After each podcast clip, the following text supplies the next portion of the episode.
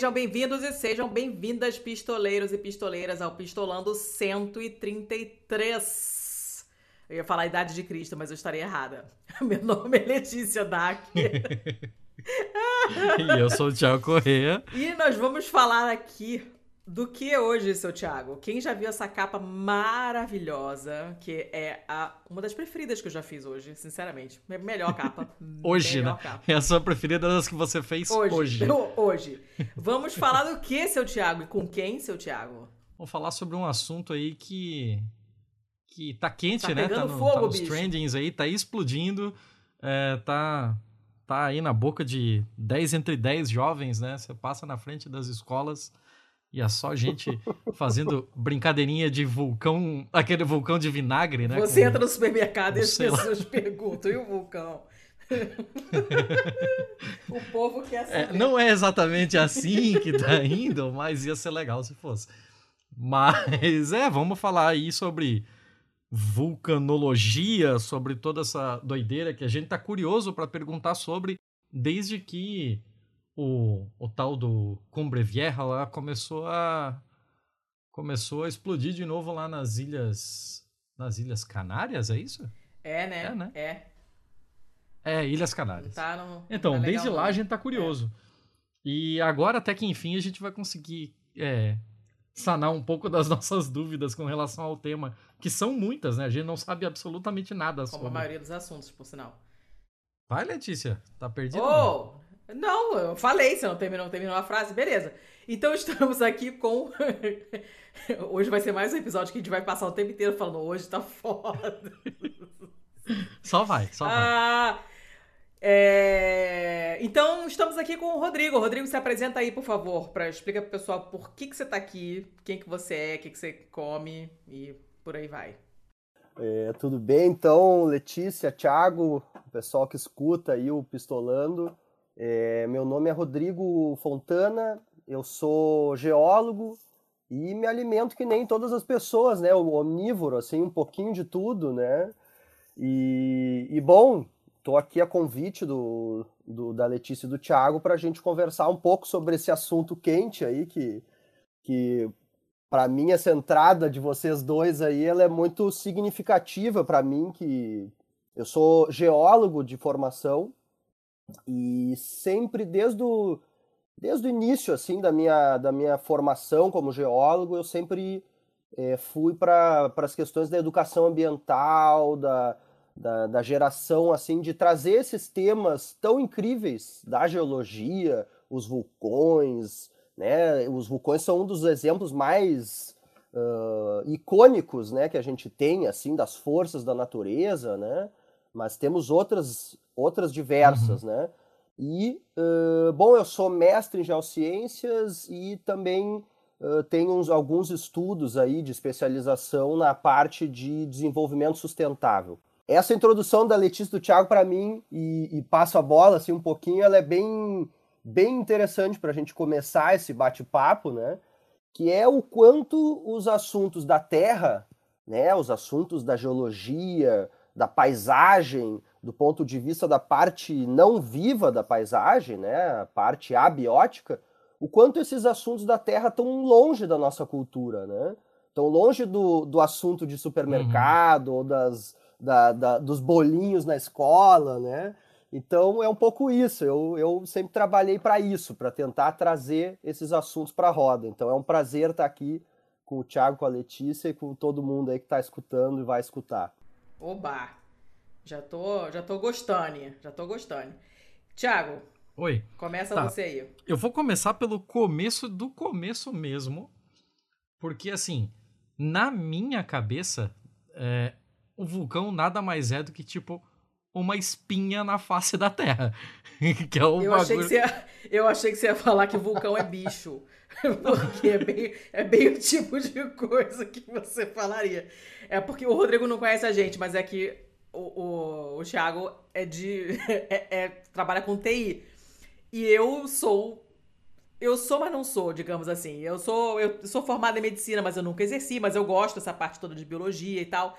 Então, assim, os conhecimentos de, de biologia do Thiago são proporcionais aos meus de TI, que são ah. zero. Ah, pra mim então, tudo é bicho. Ele... Bactéria é bicho, ácaro Tudo pra é ele é bicho, ele chama é tudo bicho. de bicho. E a gente tem essa discussão com uma certa frequência, ah, Vulcão não é bicho, tá? Vulcão é, não é bicho, é, cara. Vulcão, de fato, não é bicho. Até porque eu sempre fui melhor em geografia do que em biologia. Então Mas... já é um bom começo. Já é alguma coisa. Mas assim, na minha cabeça muito doida, era tipo uma espinha na face da Terra, assim. Tipo, a, a, as placas tectônicas estão lá se apertando, tem esse líquido aí que é o magma ali no meio delas e por algum lugar essa porra vai ter que sair e acabar Olha, saindo Thiago. pelo vulcão. eu não sei, eu, até hoje, eu não sei se isso faz tanto sentido assim. Cara, pensar em magma como pus me deu, me deu gatilho agora. Olha, Thiago, não, não. Gostei, não. Ai, tá certo? Ai, ai. Pode isso? Olha, não deixa de ser uma, uma, uma interpretação, assim. A gente, a gente costuma trabalhar nossa cabeça com essas analogias, né? Exemplos, comparações, né? Mas uma, uma coisa que é verdade aí da fala do Thiago, que é bem posta, que é as placas tectônicas realmente estão por ali, né? Aí na superfície da, da, da nossa, do nosso planeta, da Terra, né? E existe um calor tremendo dentro da Terra, né? A gente está falando aí de um calor de 6 mil graus Celsius, né? Que está ali dentro da Terra, lá no núcleo, no uhum. manto, e que vai chegando para a superfície e encontra uma superfície cheia de pedra, de rocha, né? Fechada, tampada. Então, os lugares onde esse calor da Terra ele tem que conseguir sair porque ele é mais leve, tudo que é quente tende a subir, subir, subir, subir e vai até a atmosfera, né? Então quando ele quando ele chega nessa nesse nessa nessa barreira que a gente chama que é a crosta da Terra, bem a parte superficial, eles procuram algum lugar para sair esse calor todo. E o lugar que esse calor sai é justamente os vulcões, né? Então não, não chega a ser assim uma espinha da Terra, mas é uma forma, é uma forma da Terra expelir seu, as suas vontades de dentro dela, assim, né? Então. Tá piorando, o Rodrigo não tá, não tá ajudando nada, meu Deus do céu. Ah, socorro. Vem cá, por que que quando a, gente, quando a gente fala que no Brasil não tem vulcão e não sei o que, não tem maremoto, não tem tsunami, primeiro que a gente tá vendo que a gente já tá começando a ficar fudido desses quesitos também, além de todos os outros. Mas é verdade isso, que no Brasil não tem vulcão nenhum? Não, não tem, aqui não tem. É verdade isso? Não, a gente Posso continuar falando isso no Brasil no, não... Zap? Pode. No Brasil não temos. O que a gente tem, assim, para os aficionados em história, geologia, arqueologia, a gente tem antigos vulcões, né, que, que já deixaram sua marca aqui. Então a gente tem rochas vulcânicas, né, a gente tem estruturas de vulcões, mas de milhões de anos atrás, né. Então vulcões ativos, né, conezinhos, travasamento de lava, essas, essas coisas que a gente está vendo no Cumbre Vieja lá, nós não temos não no Brasil. E nem teremos por muitos milhões de anos. Folgo, folgo em saber. Temos ex-vulcões. Ah, isso era uma coisa que eu já estava pretendendo perguntar, inclusive, se tipo um, um, vulcão há muito inativo poderia simplesmente se, se reativar, assim. O quão provável é isso, o quão comum é isso. Sim, mas então, né, Thiago, o que a gente tem aqui são ex-vulcões, assim, no sentido paleovulcões, paleopaisagens de vulcões antigos, nós não temos mais estrutura vulcânica e nem temos aquilo que é uhum. o mais importante para que um vulcão exista, que é uma, um, local dentro da Terra, embaixo do Brasil, que contenha quantidades enormes de magma, né? Que são o que a gente chama as câmaras magmáticas, né? Então, uhum. um vulcão que um dia foi ativo, expeliu lava e depois parou, se ele continua tendo dentro da Terra a câmara magmática, ele pode sim voltar a ser ativo, né? Mas no Brasil a gente não tem mais um contexto que a gente chama assim na, na geologia, a gente chama de um contexto geotectônico, um contexto das placas se batendo, se colidindo, se separando. É, é isso que gera em profundidade a geração de magmas. E no Brasil a gente não tem, a gente está num contexto bem tranquilo das placas tectônicas. Por isso que a gente não tem terremotos, vulcanismo, né? Essas coisas todas que assolam regiões como nossos vizinhos, nossos irmãos uhum. uh, andinos ali, né? Nos Andes, tu tem ali tudo acontecendo. Uh, no Brasil, a gente está numa parte bem tranquila das, das placas tectônicas, que a gente chama uh, os lugares estáveis, de estabilidade tectônica. Ah, show. Vem cá, quando é, a, gente, tipo, a gente sabe que tem uma galera dedicada a isso, os, os países que tem, principalmente os países que tem que são áreas de erupção, que tem vulcão ativo e tal, né? O pessoal é, tem instituições públicas que estudam essas coisas e, e tem qual o nível de, de pré-aviso, de aviso prévio, desculpa, estou pensando em outra coisa. Qual o nível de aviso prévio que se pode dar antes da erupção de um vulcão? Olha. Porque é, sim. Não, não, não tem, a gente não tem a menor ideia porque a gente não mora em área vulcânica, então a gente não sabe, né? Mas tem como você ter uma ideia? Tem algum, alguma coisa que acontece antes que você já deixa o pessoal alerta? Como é que é isso? Isso. Então, eu não vou assim conseguir te dar, dar para vocês aqui a melhor resposta do mundo, né? Como todo, como toda médica ou pessoa que se dedica à, te à tecnologia da informação, tu vai até um lugar, né? Uh, a minha, minha formação, minha especialidade, ela vem muito mais na questão da educação ambiental, da cultura da terra, né? Uhum. E já esse, esses detalhes super uh, técnicos, né? Eu posso dar, assim, uma noção que é, uh, por exemplo, né? Como tu bem disseste, tem muitos centros pesquisando, monitorando, né? Os vulcões no mundo, né? Hoje a gente tem, assim, a título de curiosidade, né? A gente tem em torno de 1.300 vulcões ativos no planeta Terra hoje, agora. Caraca, é muita né, coisa. Que a gente está conversando aqui. Isso. Então, esses vulcões eles são submetidos a vários acompanhamentos, principalmente aqueles que estejam perto de alguma, de alguma localização humana, uma cidade, né, um, um, um lugar que eles apresentem um certo risco significativo para a sociedade, para a humanidade. É, segundo aí um dos, um dos sites é, muito interessantes assim hoje de, vulca, de vulcões e toda essa questão é o programa global de vulcanismo do, do, do, Instituto Smithsonian dos Estados Unidos e eles colocam por exemplo que desses 1.300 vulcões que a gente tem hoje né que a gente pensa assim bah né entrou em erupção o Cumbre Vieja lá né Parece uhum. que é uma coisa assim que tu vai ver uma vez na vida, ou duas, né? E na verdade a gente tem assim erupções em média de 40, 50 vulcões em erupção por ano, em média. Mas, gente... E nem todos a gente fica sabendo, né? Por que, que a gente fica sabendo? Desses 1.300 vulcões que a gente falou aqui, que estão ativos hoje no planeta, 187, 190 vulcões eles teriam um impacto significativo na vida da sociedade caso entrassem em erupção de fato e, né, e, e não tivesse um controle deles. Ou seja, é muito pouco perto dos 1.300. Né? Então, quando acontece, se torna um evento muito observado por todo mundo, né? como está sendo o Cumbre Vieja, como foram ao longo da história outros. Né? Quanto ao detalhe esse que tu me pergunta, hum. Letícia, do, do, do quanto a gente consegue domar essas mega estruturas do planeta, que são os vulcões, né, e entendê-los para se defender, uhum. né? Domar, domar não tem como, né?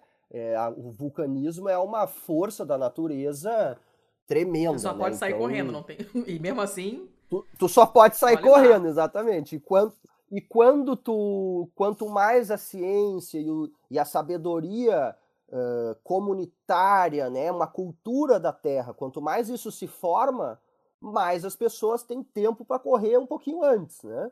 Então, o que a gente pode fazer hoje, os, os geólogos, os vulcanólogos, né, os, a gente também, os geofísicos, são o pessoal que trabalha com uh, sensores ultra, ultra sensíveis, ultra delicados, instalados nos cones e, e regiões adjacentes dos vulcões.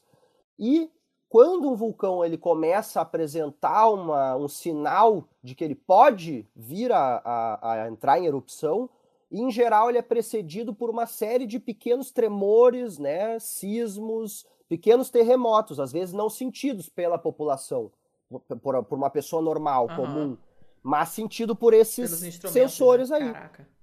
Exatamente. Então esses instrumentos nos avisam, ó, alerta total, né? O Cumbre Vieja está apresentando sinais de tá se mexendo, né? Isso que os sensores detectam, né? E aí tu te prepara, uhum. tu, enfim, e quanto e é aquilo óbvio, né? Quanto antes as pessoas se prepararem, quanto antes as, as cidades tiverem um desenho que saiba que bom, que nem lá no Cumbre Vieja, né? Quando a gente tem uma curiosidade, pega o Google Earth, vai lá olhar como é que é, né? Uhum tá tudo ali, as pessoas, tudo em volta de um baita de um cone vulcânico. É, essa, essa ia ser a minha próxima pergunta. Tipo, a melhor, a melhor coisa não é simplesmente não morar perto dele?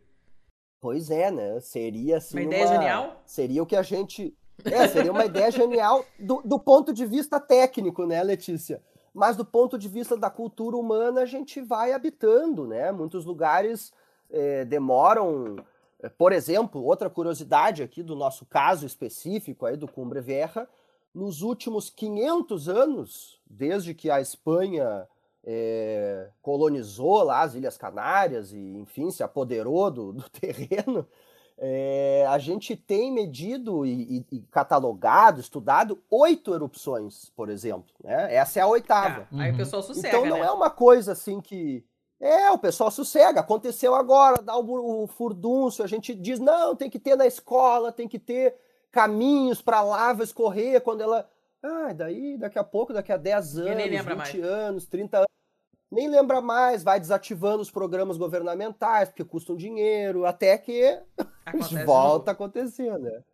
Isso, mas é, é um pouco por aí, assim, é, é, a minha visão, assim, como, como geólogo que trabalha nesse campo assim de uma, de uma geologia cultural, né? E não, não puramente técnica, uhum. né? Não basta a gente ter toda a técnica, né? A técnica está aí, né? Aconteceu numa, numa ilha da Espanha, né? Um país do primeiro mundo, né? Acontece lá na, na acontece no Japão, né? Lugares que teriam teoricamente capacidade total técnica para resolver, mas quando acontece não é a técnica que vai nos salvar, né? É as pessoas saberem que bom, de repente vamos estudar melhor aqui os vales dessa montanha, né, desse cone, esse aparato todo vulcânico que é o, o Cumbre Vieja aí, e escolher melhor os lugares para morar, para estabelecer os conjuntos de, de habitação, né? Esse seria o, esse sim seria a ideia genial, né, Letícia? Rodrigo, tem também o um negócio nessa, ainda nessa pergunta da, da Letícia de por que, que o pessoal mora tão perto de um negócio tão violento como um vulcão, né?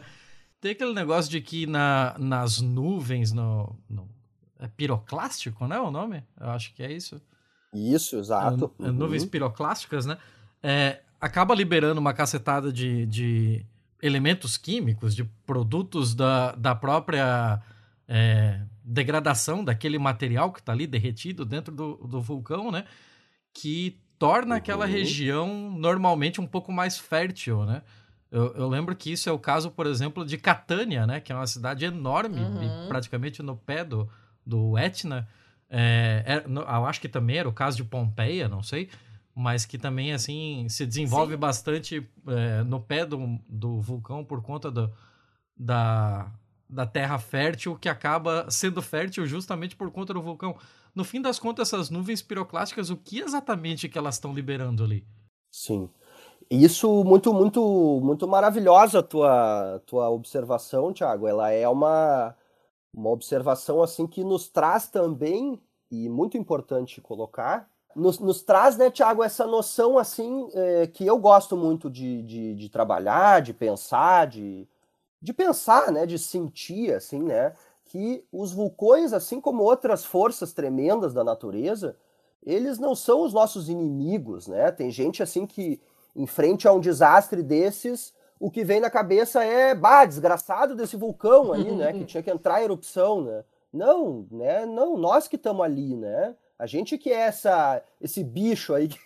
O vulcão não é o bicho, mas nós somos o bicho, né? Que estamos ali incrustado ali, né? E por por motivos que uh, transcendem a, a, a, técnica, a lógica, a razão, né? Então a gente às vezes mora em lugares muito perigosos, né? Às vezes por uma por uma desconexão com a paisagem total, que é o caso de muitas das grandes cidades, as megacidades atualmente, uhum. né? Que a gente só cresce, cresce, cresce e já não entende mais a paisagem, já não vê mais os perigos, né?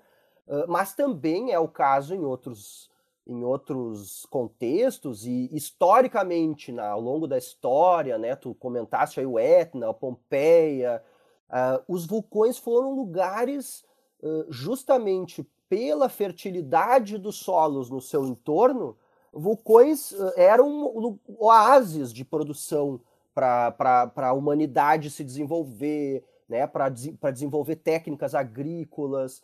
Né? Então, se, se justifica, digamos, essa, essa proximidade desse perigo, porque, na verdade, ele, por muito mais tempo, ele é uma dádiva da natureza uhum. do que uma, um perigo da natureza. Né? E o, o grande problema hoje é a superpopulação mundial, né? então os os locais de grande perigo geológico, eles cada vez mais estão sendo ocupados pelas pessoas, né? Então, uh, muito muito bacana essa tua observação, assim, acho que é uma observação que todo mundo deve levar em conta, né? Que explica um pouco, po poxa, por que, que as pessoas estão sempre em volta dos vulcões, né? Não é porque acham bonito, né? Isso é coisa de turista, né? E de geólogo, né? E, e, uma curiosidade. E de geólogo. E de geólogo. Inclusive, vinhos sicilianos são maravilhosos. Aquelas bah. áreas ali em volta Sim. do Etna são uma delícia. Eu quero contar uma historinha Sim. do Etna.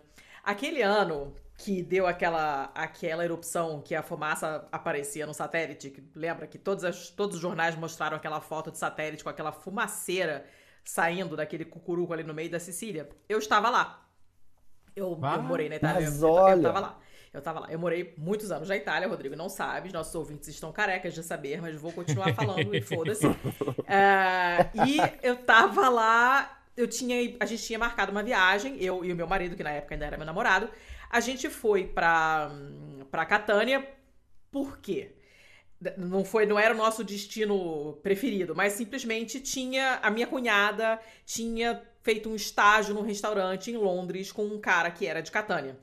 E os sicilianos, eles são meio baianos. Você fala oi e ele fala vem pra minha casa, entendeu? E assim, ela, tra ela trabalhava com ele tipo um turno por semana. E aí a gente conversando com ela no telefone, não tinha espertofone, nada disso na época. A gente conversando com ela, cara, Stefane, não sei onde passar as férias e tal, não sei o quê. Ela comentou com esse rapaz no trabalho, o cara falou: fiquem na minha casa em Catânia. A Stefania, é claro que não. Eu, você tá aqui. Mas o meu irmão está lá. Ele abre para vocês, ele empresta o um apartamento. A gente tem um apartamento na cidade, em Catânia, porque eu e meu irmão fazemos universidade lá. Mas é Natal, nós estaremos na nossa cidadezinha que é fora de Catânia. A gente empresta o apartamento. A Stefania, não! Porque você não conhece meu irmão, eu não conheço seu irmão, que não tem sentido nenhum. Ele foi super insistente, não sossegou o facho enquanto a gente não foi. Compramos nossa uhum. passagem, lá fomos nós para Catânia. Só que nesse meio tempo rolou essa erupção.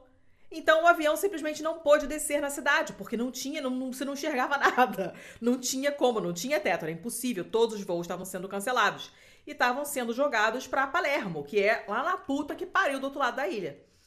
Beleza, chegamos, pegamos um ônibus depois de Palermo para chegar até Catania e tal. A cidade tava assim, surreal. Tava todo mundo de máscara na rua, que nem hoje, assim, as pessoas andando de máscara na rua, porque o ar tava irrespirável.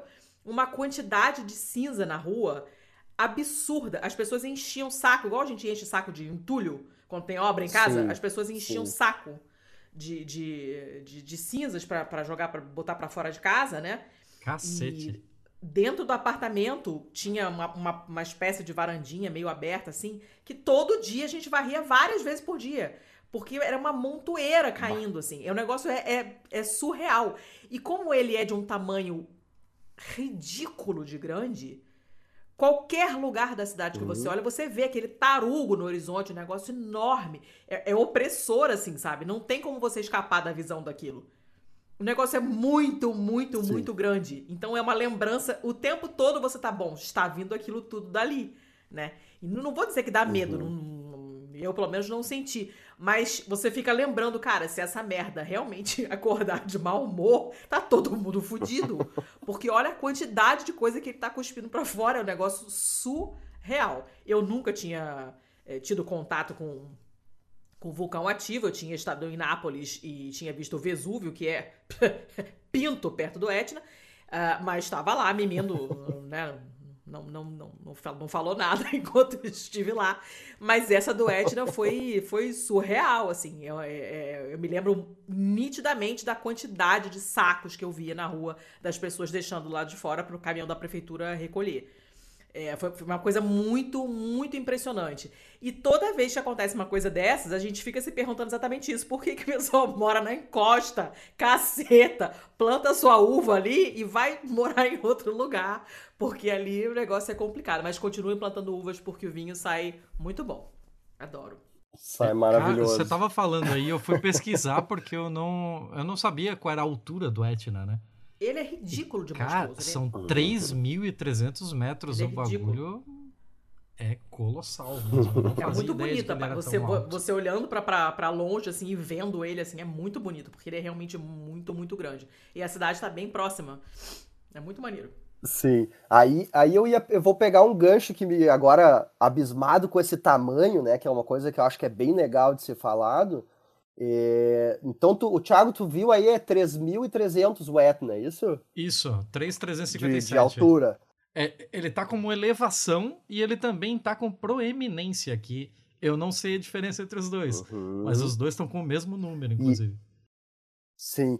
E o que eu ia dizer agora tem a ver com isso, que é a gente se dá conta que no caso ali do, do Cumbre Vieja, Uh, a gente está falando de um, de um, tipo de vulcanismo diferente do Etna, que é um vulcanismo que se dá, que a gente chama o vulcanismo de ponto quente, ou de hotspot, que é o nome em inglês. Né? Uhum. Uh, esse tipo de vulcanismo de hotspot, de ponto quente, ele é, um, é literalmente uma manifestação de calor que vem lá das profundezas da Terra, lá do manto inferior, enfim, tem teorias aí de onde seriam originadas as plumas mantélicas, que é o que chega. O nome de todo o aparato a gente chama plumas mantélicas, elas vêm lá do manto, isso a gente está falando em muitos quilômetros de profundidade, né? milhares de quilômetros. Né? Uhum. Né? E aí essa, essa pluma mantélica ela se manifesta lá em cima, lá na crosta, na superfície, como um ponto quente, onde está sempre chegando magma. Né? Então, no caso do nosso vulcão aí, do nosso. que ele ainda não tem um nome batizado, mas enfim, isso para um outro momento. A gente está todo mundo chamando de Cumbre Vieja, ele por enquanto, uhum. né? Ele, na verdade, a gente está falando de um, uma estrutura vulcânica de 6.500 metros de profundidade, se a gente contar lá desde baixo do mar, do oceano. Ah. Lá do assoalho oceânico, ele tem 4 mil metros dentro do mar que Caceta. ninguém viu, que ninguém vê, né? E depois ele tem mais 2.500 metros para fora do mar. Então a gente está aí é, em frente a uma montanha, né? Um vulcão de 6.500 metros uh, de altura. E isso, né? Isso significa lavas e lavas chegando, né, e construindo esse cone vulcânico, né? Cada extravasamento de lava, ele constrói um pouquinho mais, alguns centímetros, alguns metros, né? E vai se estruturando esse cone vulcânico gigantesco, uhum. né? Que é o, o, o Cumbre Vieja lá, que é, na verdade, todo o arquipélago ali das Ilhas Canárias, né? Que tem quem chame o Havaí da, da do Atlântico, né? Que é, a mesmo, é o mesmo tipo. A, uhum. O Havaí também é um vulcanismo de ponto quente. Então, para quem para quem está ouvindo, assim, é como se tu imaginasse um, um, um, lugar, um dedo, assim, né? Bota um dedo por baixo da tua palma, da tua mão, no teu dedo tá quente, saindo lava, e a tua mão, se tu desliza ela para o lado, tu tá fazendo o que a placa tectônica faz em cima do ponto quente. Então, cada vez que ele desliza, ele vai formando novas ilhas, né? Então, todo o arquipélago das Canárias ali, que tem quatro, tem seis principais ilhas, são antigos vulcões que nem o Cumbre Vieja ali da, da ilha essa de La Palma, uhum. né? Sendo a mais antiga Lanzarote, né, que está mais para o lado da África, ali mais perto da costa da África. Então é uma é uma, é uma, é uma sinfonia da Terra ali, né? De Nesse caso aí da, das Ilhas Canárias, a gente está falando de uma sinfonia de 20 milhões de anos. Nossa! Isso está acontecendo, que esse ponto quente está ali botando, botando calor, botando magma para fora da lava, no caso, né? Magma a gente chama quando está dentro da Terra, lava quando ela sai.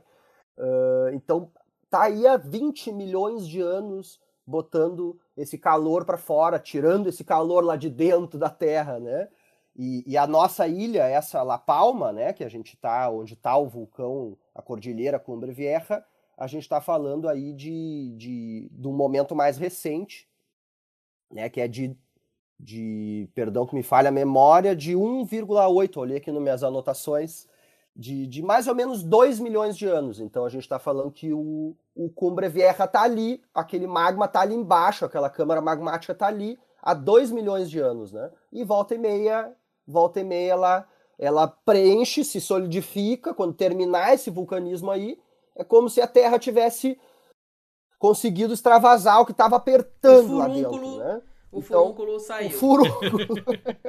Isso, e aí depois tudo volta a ficar solidificado, rocha de novo, tampa, né? Tampa aí vira um poro, um o olho poro vulcânico ali, vira um poro ocluído, como se a gente, como quem olha ali no, no Google Earth ali, ó, as imagens tu vai ver ali a, a ilha La Palma ela é toda cheia de pontos assim que tu enxerga que são antigos olhos de vulcões ali, uhum. né?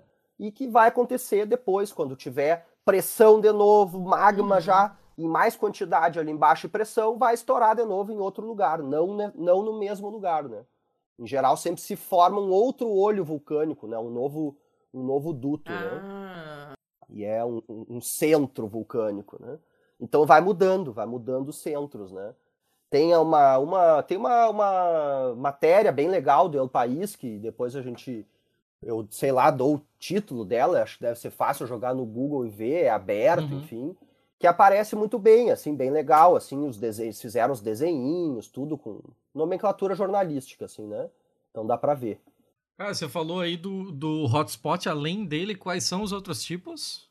Ah, a gente tem assim, né? O vulcanismo, ele ele está extrema, ele tá diretamente relacionado a algum lugar, em geral, aos lugares de uh, contato dessas, dessas grandes placas tectônicas, que é toda a região da superfície da Terra, ela é formada por placas tectônicas, grandes uhum. placas, né? Para a gente ter uma ideia, assim, uh, toda a América do Sul e metade do Oceano Atlântico fazem parte da placa sul-americana.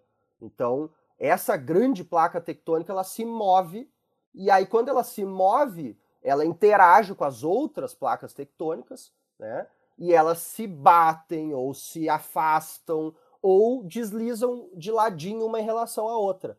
E aí a gente tem então os três, três grandes tipos de contato entre as placas. Elas podem se separar, né? Então uma está indo para um lado e a outra está indo para o outro. Uhum. Nesse momento aí a gente está falando que está nascendo um. Vai, vai ter um vulcanismo ali, porque quando tu abre espaço, vem o que está embaixo da, embaixo da crosta, né? Que são os magmas, enfim. Então tu tem aí a geração de um oceano ou de um mar raso, né? Que pode abrir e fechar, ou pode abrir e continuar abrindo, como é o caso do nosso maravilhoso Oceano Atlântico.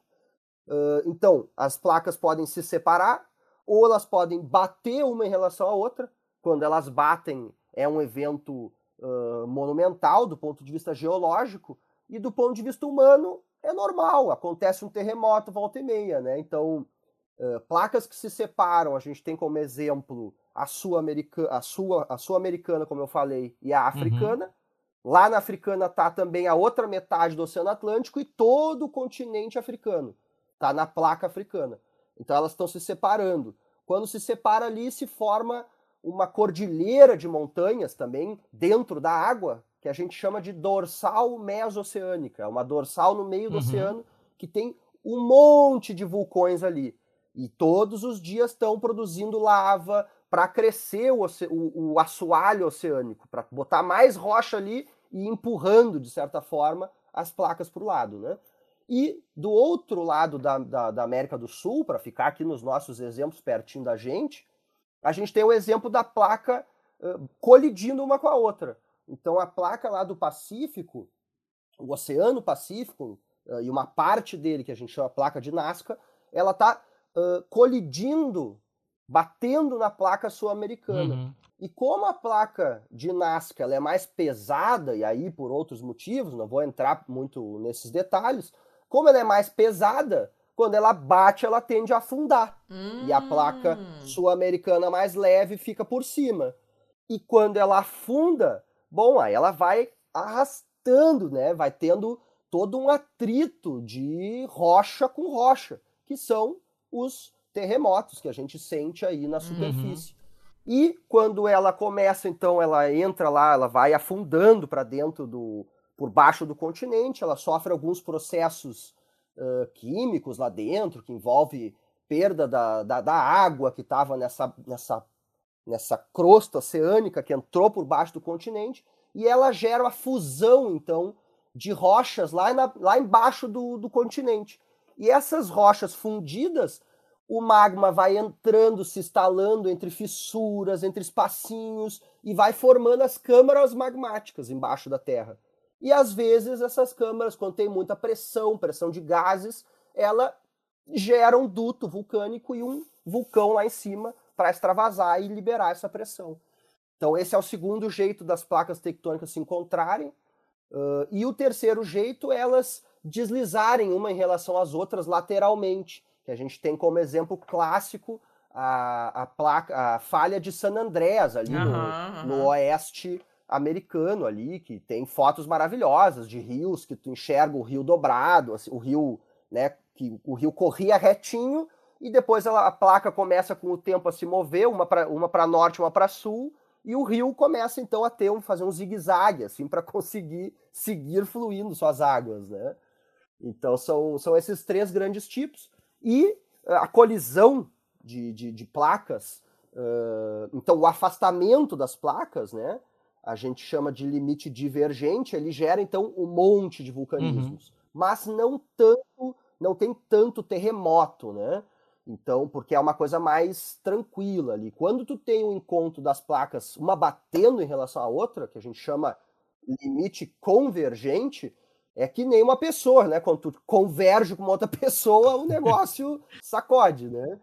Então, ali embaixo vai ter as, nossas, as grandes câmaras magmáticas que vão formar os arcos uh, vulcânicos em cima, né? E quando, para terminar, quando termina de consumir o que estava chegando ali do outro lado, o oceano que estava entrando por baixo do, da, de um outro continente, em algum momento pode chegar um outro continente, né? Sendo puxado de arrasto né, nessa placa que ia por baixo do, da uhum. nossa, e bate então continente com continente. E aí a gente tem as maiores montanhas do planeta Terra, a exemplo do maravilhoso Himalaia, né, que é o ponto mais alto do planeta Terra.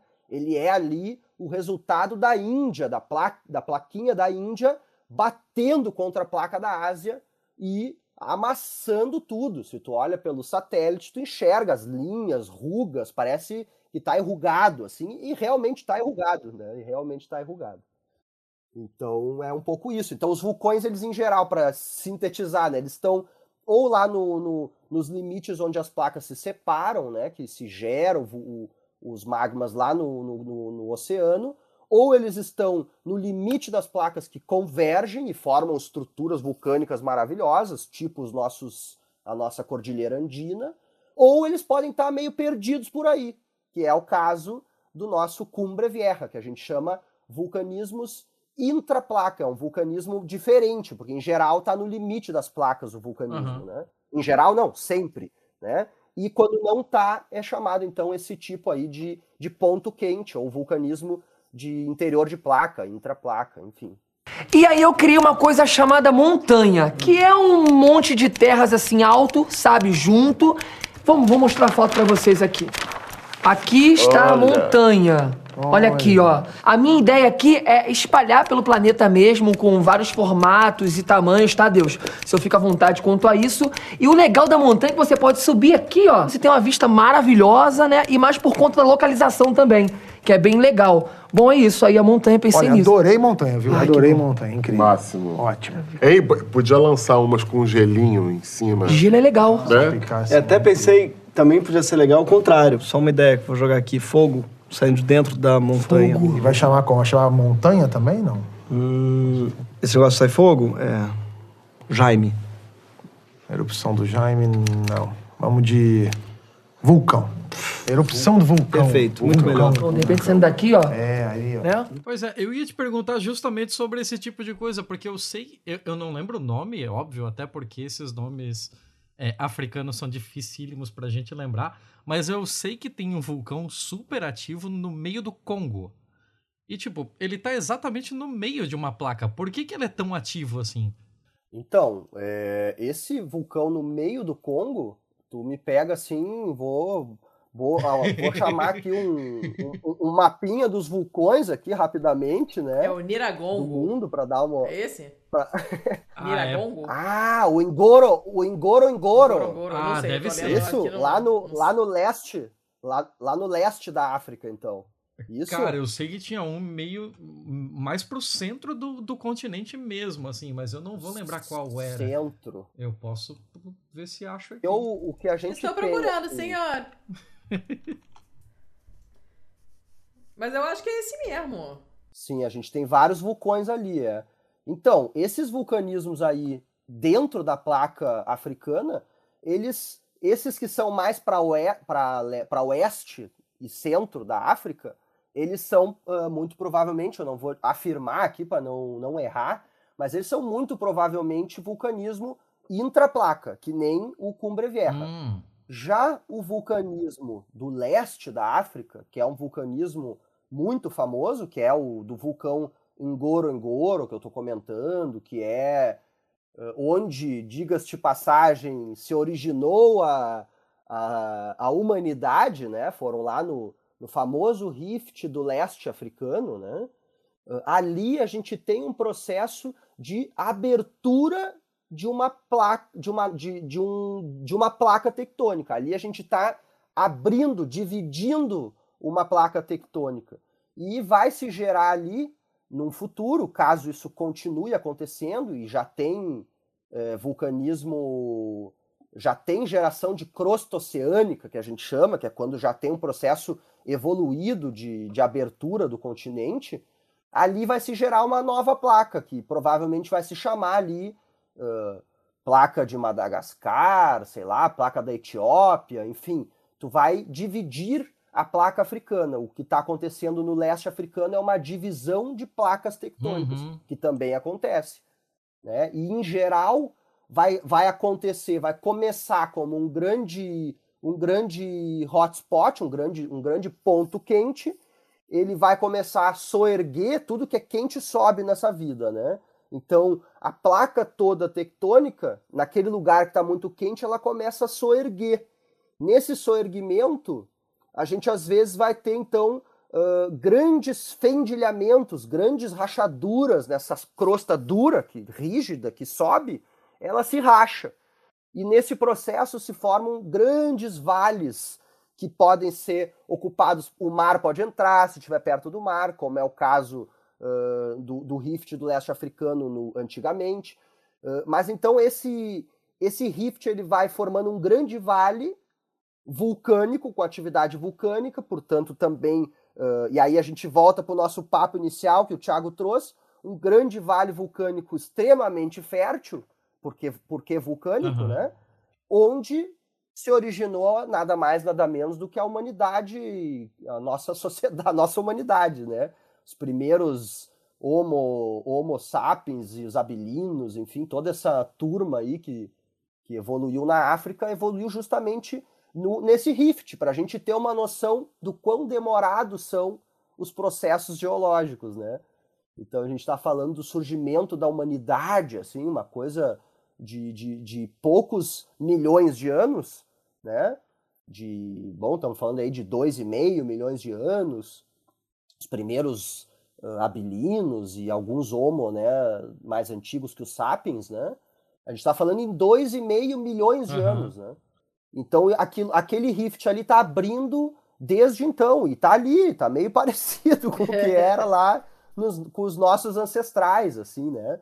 E tá acontecendo, tá modificando o, o evento de uma abertura de uma placa, como está acontecendo ali na África, ou como está acontecendo num vulcanismo bem pequenininho, como é o Cumbre Vieja, a gente já vê, imagina quando tu tá abrindo uma placa tectônica, né? Então a gente começa, começa a tentar pensar que, nossa, isso é um evento realmente é, catastrófico, né? Muda, uhum. mudam as paisagens, mudam a vegetação, muda tudo. E no meio dessa mudança toda, surgiu um macaquinho ali que, que, que, se aproveitou dessa mudança toda, né? E deu origem aos nossos Homo sapiens, sapiens e tudo, né? Então, a gente está intimamente ligado com a, com a Terra, toda a dinâmica da Terra, né? A gente às vezes só se esquece disso.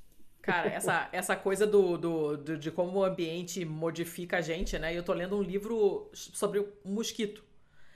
E aí uhum. ele tá uhum. pegando desde lá do, do, dos tempos mais primórdios, né? E, e, como é que a. Como a malária, cara, essa merda dessa doença desgraçada, como isso moldou a distribuição populacional em vários lugares. Porque, sei lá, uma população que era muito suscetível, pegava malária e morria todo mundo, a parada acabava.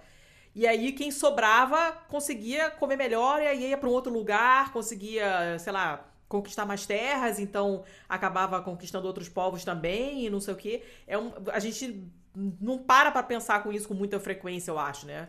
Principalmente, como você disse, a gente que não tem uhum. contato, no caso desse episódio de hoje, a gente que não tem muito contato com essas coisas no Brasil, porque não tem vulcão, não tem terremoto, não sei o quê. Mas essas uhum. coisas elas realmente vão vão moldando, né? Vão empurrando as pessoas para um lugar e não para o outro, vão determinando o que, que você come, porque se naquele tipo de solo cresce muito bem a planta, sei lá o que, você vai comer aquela planta, sei lá o que. Você não vai comer a outra, o pepino que ninguém deveria comer porque é horrível e que dá num outro lugar, né? É, isso acaba, uhum. eu sou anti-pepino. Isso acaba é, determinando um monte de coisa no, no, no, curso da nossa história mesmo que a gente não para para pensar, mas é interessantésimo, né? Com certeza, né? Com certeza, né, Letícia? A gente. Eu acho que assim, o que eu penso, né, que a gente. Esses eventos extremos que a gente vive, bom, e aí tu comentaste aí do, do mosquitinho da malária, né, que em tempos mais antigos foi realmente, né, filha da puta, realmente ele moldou destinos de sociedades, né, e, e segue atormentando Sim. até hoje, né. Uh, a gente está aí agora com o nosso caso diferente, né, novo aí do, do coronavírus, né, então a gente vai vendo que quando a gente, enquanto sociedade, a gente se aproxima de um evento que nos tira do sofá, né, que nos tira a, a estabilidade, a tranquilidade, a gente se dá conta o quão frágil a gente é, o quão, o quão suscetível a gente é a mudanças que tu não, tu indivíduo, uhum. né, e, e, nós como sociedade, governos às vezes, tu não tem nem, tu nem sabe como reagir, né? Então eu gosto de trazer, por exemplo, há, há, há uns anos atrás, agora me foge o ano, 2000 e 2011, não me lembro mais já, o desastre lá de, de Fukushima, Sim. né? Uhum. Poxa, aconteceu um desastre nuclear, né? Atômico, nuclear e terremoto, tudo ao mesmo tempo, lá naquela ilha maravilhosa que gerou essa cultura maravilhosa que é a cultura japonesa, né? Mas olha aonde a sociedade humana coloca uma usina nuclear, né? em, em cima de um negócio que sacode todos os anos, que tem terremoto, que tem vulcão. Então mostra e, e para pegar esse gancho do Japão, mostra isso. O Japão é uma sociedade ultra tecnológica, os caras têm centros de inteligência gigantescos lá, ciência, cultura. E eles, na hora que o bicho pegou, eles não sabiam o que fazer. E não tinham o que fazer. Ou seja, imagina quando acontece, se acontece uma coisa assim, vamos supor, aqui em Angra dos Reis, ali, num governo, num governo Bolsonaro da vida, assim, que não sabe nem, nem limpar a bunda, digamos assim. Imagina se vai conseguir, vai, se vai conseguir lidar com um desastre atômico nuclear. Assim, não vai, não vai, vai deixar cada um por si e a sociedade. Bom, daí as pessoas se matam, passam por cima das outras, né? Então, nos mostra esses momentos, né? É, são momentos muito bons e, tá, e tem muitos teóricos fazendo isso e muitas pessoas, agora no caso do coronavírus, fazendo isso, que é parar um pouco para pensar, né? O que, que a gente está fazendo, né? Como que a gente está fazendo? É, para onde a gente está indo? Qual é a cultura que a gente está construindo como sociedade, né? Uh, que nem tu disseste, né, Letícia? A gente não é um país uh, dos vulcões, do terremoto, dessas uhum. coisas. Nós somos um país da floresta. Né? Nós somos descendentes das florestas, né? das pastagens, das, dos campos, enfim. Né? Mas o Brasil é um país florestal. É um país de uma cultura indígena de floresta, que não lida com isso, mas lida com outras adversidades, né? Que são os bichos peçonhentos, a estabilidade de tu manter uma floresta amazônica uh, que a gente vê cada, cada vez mais sendo uh, desmatada, destruída, e o quanto ela não volta a ser Amazônia, né? Então, os nossos índios passaram esse conhecimento às duras penas, porque foram destroçados, né?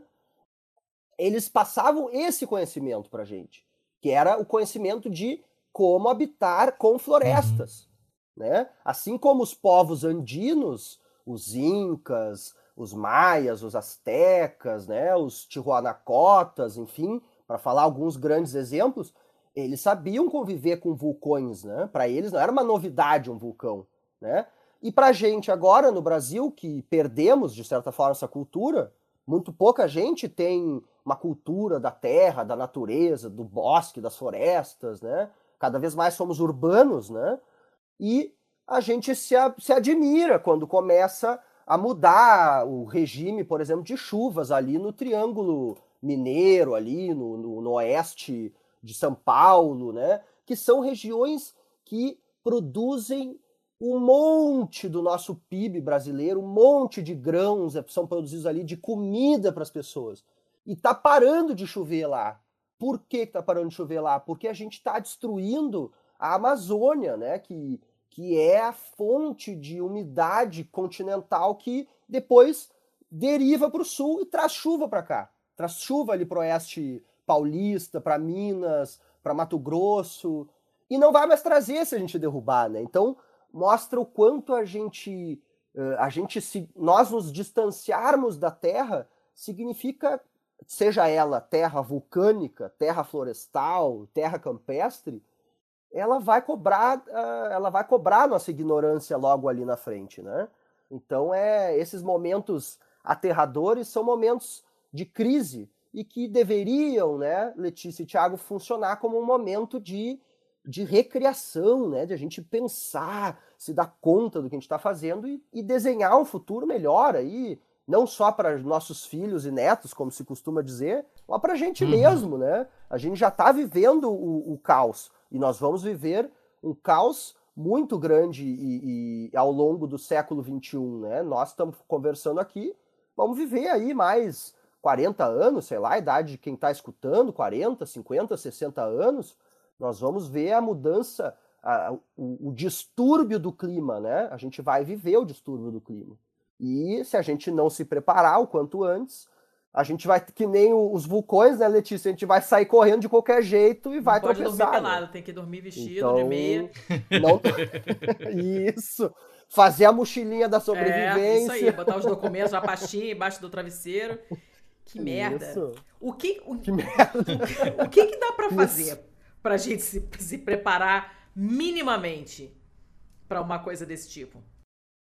Pois é, né, Letícia? Assim, o que que eu, eu como, enfim, como pessoa que gosta, adoro pensar, né? Às vezes, assim, às vezes até me cansa que eu penso muito, queria fazer mais coisas às vezes, mas enfim, né? Para cada um, para cada um o seu chapéu. Eu né, prefiro Letícia? dormir, se é por isso. ah, tem muitas coisas boas, né, para fazer. Oh. Mas o que que eu vejo assim, né, Letícia? É, é um pouco, um pouco, pode soar assim um pouco clichê, né? Mas a, a principal questão, né, para a gente se preparar para esse futuro uh, incerto e, e bem, uh, bem perigoso, bem desafiador, mesmo para a gente aqui no Brasil, né? Porque a gente está tranquilo aqui, a gente está no, a gente tá no, né, no país tropical ali do, do, do Jorge Ben, né? Estamos tranquilo aqui. Uhum. O Brasil é um paraíso do ponto de vista ambiental, né? Dá tudo que é fruta, dá tudo que é grão. Nós estamos no paraíso. Tem água de montão. Ou seja, quando o bicho começar a apertar, e já está apertando, quando a gente tiver os refugiados climáticos, Ah. os refugiados hídricos, tudo isso está acontecendo e vai cada vez acontecer mais. O Brasil é um belíssimo lugar para as pessoas quererem vir, né? Uhum. Então a gente não está a salvo do caos que vai começar a acontecer de jeito nenhum, né? A gente, o, cada vez mais, como, como fala o, o Edgar Morin, né, o francês, grande pensador do, do, do século passado e atual, vivo ainda, ele diz isso, a gente tem que começar a entender que a gente é uma comunidade mundo, né? A gente é uma, uma sociedade mundo, a gente é um clima mundo, a gente é uma terra só, não tem outra terra, né? Então, quando o bicho pegar, as comunidades, as sociedades, as, os interesses, os capitais, as solidariedades, as alegrias, né, para não falar só de coisa ruim, isso tudo vai se mover, né? E vai se mover melhor ou pior, né, Letícia? Mais caótico ou menos caótico. Então, o que nos, o que nos resta eh, como sociedade é investir muito, né, Letícia, na questão da educação, da cultura, dos programas de, de diagnóstico das coisas que vão acontecer climaticamente falando, né, e os seus impactos, então, na agricultura, na, no, no, na distribuição das chuvas, e começar a se preparar para isso. Né? A gente tem uma capacidade científica enquanto sociedade e mundo gigantesca. O que nos falta é começar a usar ela para o bem, né?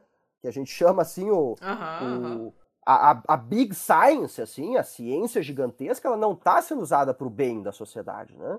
Ela está sendo usada para fazer bomba atômica, míssil não sei o quê, ônibus espacial, achando que nós vamos morar piroca, em outro planeta. espacial. Vamos- vamos chamar piroca espacial. Cara, esse negócio que você tá falando de, de refugiado climático é um negócio Desafio gigantesco. É Agora, não é amanhã. É, e assim, uma coisa que eu já falei aqui várias vezes, eu falo com muita frequência, é que merda respinga. Pode não, pode não dar merda pra você diretamente, mas em algum momento Isso. isso. vai chegar em você. Então, você, você tudo bem, você tá, você tá num lugar onde o mar não vai levar a sua casa. Show. Um lugar Uhum. onde não tem vulcão. Sorte sua. Não tem maremoto nem terremoto. Maneiro. Mas daqui a pouco vai chegar gente, porque já que esse teu lugar é tão legal, vai ter gente fugindo da Claro. merda, da nuvem de gafanhoto, dos incêndios, do calor excessivo do caralho a quatro, e vai vir bater na tua portinha. Isso vai chegar em você em algum momento, né? E tá difícil a gente fazer as pessoas entenderem isso. Essa noção de coletividade que você mencionou realmente não, não trabalhamos, tá difícil. É, que é, o- que é o que a gente vê no discurso anti-imigrante, né? De que o, imigrante tá vindo para roubar o seu emprego. E o, é, é essa, essa negação do forasteiro, assim, que é o que acontece no, na, na alegoria do zumbi, né? De você tem, tem o, o desconhecido diferente de você que vai é, ameaçar a sua existência e colocar em risco os seus recursos e tal.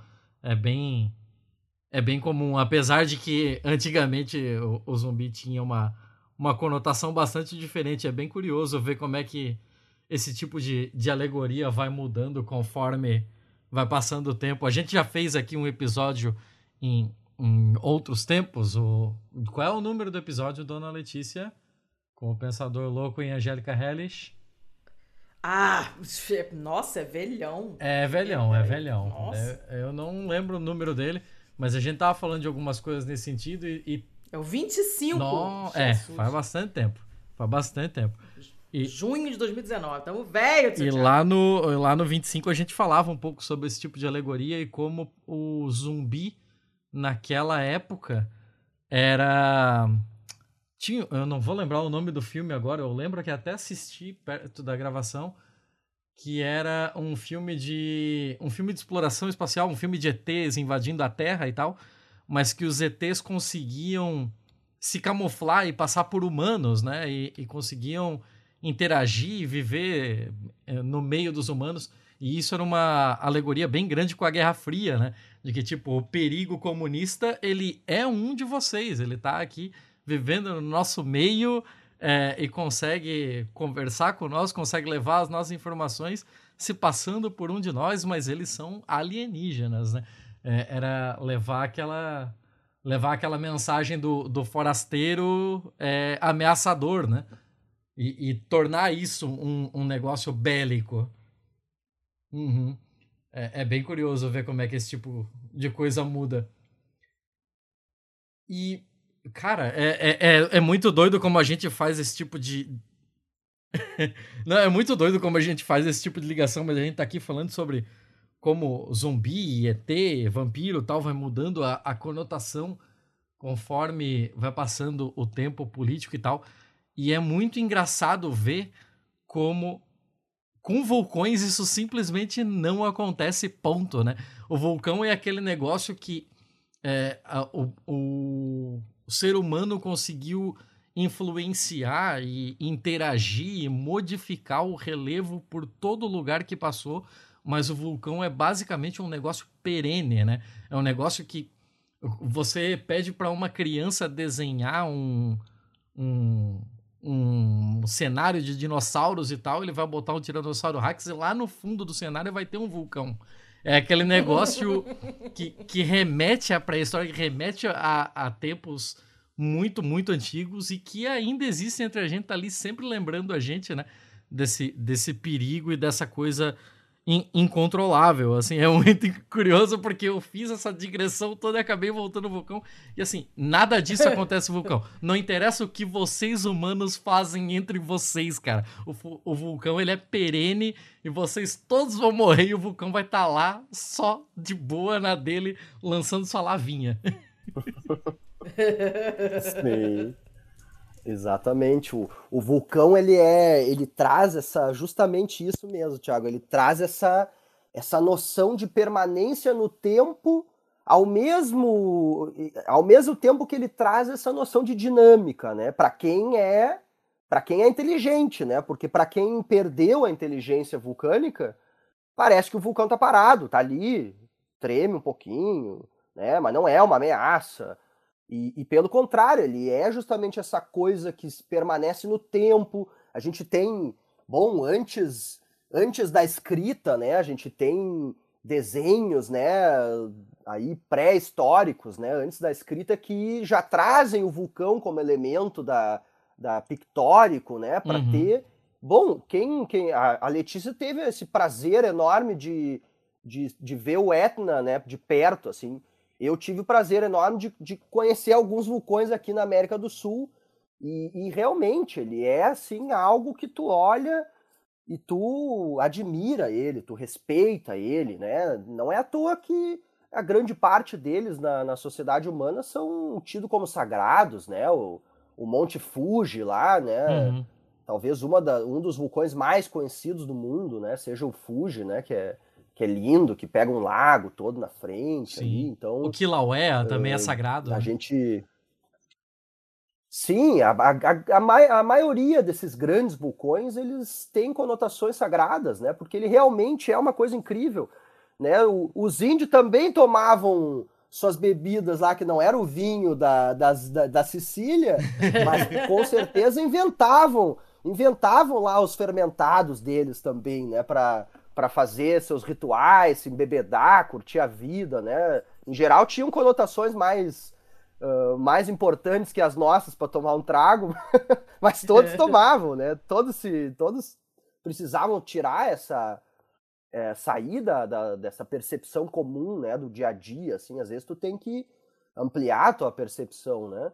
E esses grandes uh, elementos da natureza são sagrados porque também, né, aí já há viagens aqui da cabeça de quem fala aqui, né, é, também porque eles são capazes de nos, de nos maravilhar e nos expandir a consciência sem uma droga, sem uma substância que altere a nossa percepção.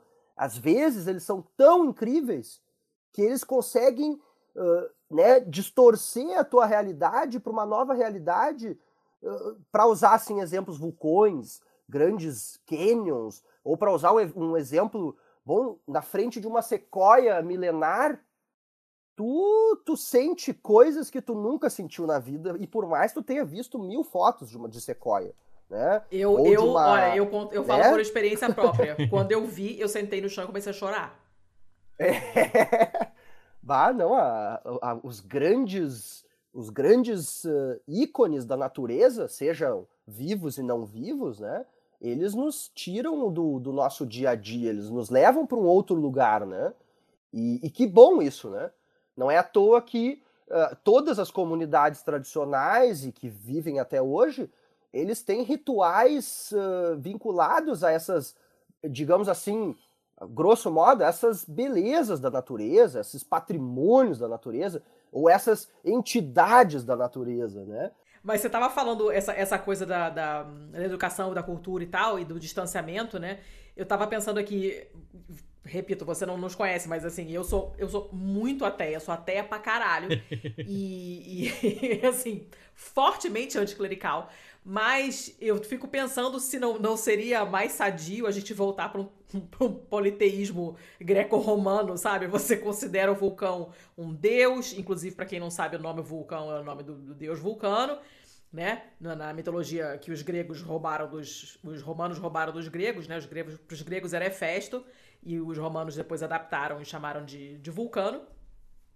E, e sei lá, né? Bota assim, ah, volta a acreditar em Náiade, volta a acreditar em Dríade, que aí você não vai ficar derrubando árvore que você tem medo do espírito da árvore se vingar de você depois. Talvez seja um pouco mais seguro assim, porque do jeito que a gente tá fazendo não tá dando certo.